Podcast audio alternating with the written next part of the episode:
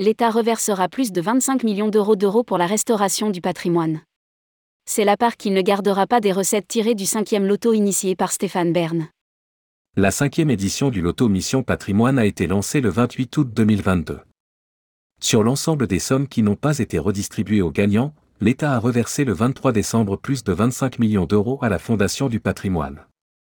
Rédigé par Bruno Courtin le lundi 2 janvier 2023.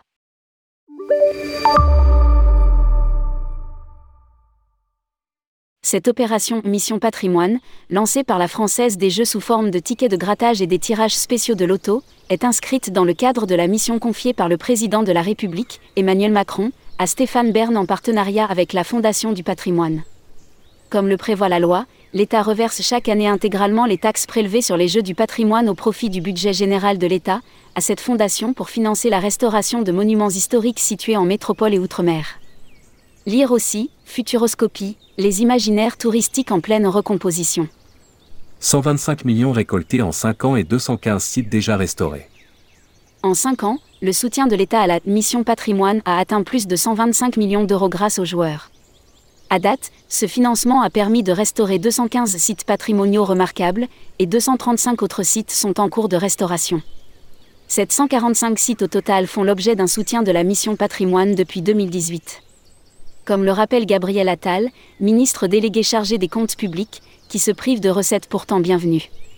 Cette opération est une des composantes de la politique de soutien de l'État au patrimoine, en complément des crédits budgétaires du ministère de la Culture, y compris d'importants soutiens exceptionnels dans le cadre du plan de relance et des différents dispositifs fiscaux applicables aux monuments historiques ou à ceux labellisés par la Fondation du patrimoine.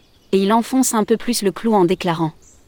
Le versement par l'État de 25 millions d'euros pour cette cinquième édition témoigne avant tout de l'exceptionnel attachement des Français à leur patrimoine national. Cette nouvelle édition est donc un succès de plus. L'État poursuivra bien sûr sa mobilisation pour ce qui doit être l'une de nos grandes priorités. Stéphane Bern, en charge de cette mission, remercie les autorités publiques mais surtout les Français, dont la générosité. Pour la rénovation de notre patrimoine. Je suis heureux que cette cause trouve un écho favorable chez les Français. Lire aussi, Destination Pays du Pont du Gard, échappée belle en terre céramique.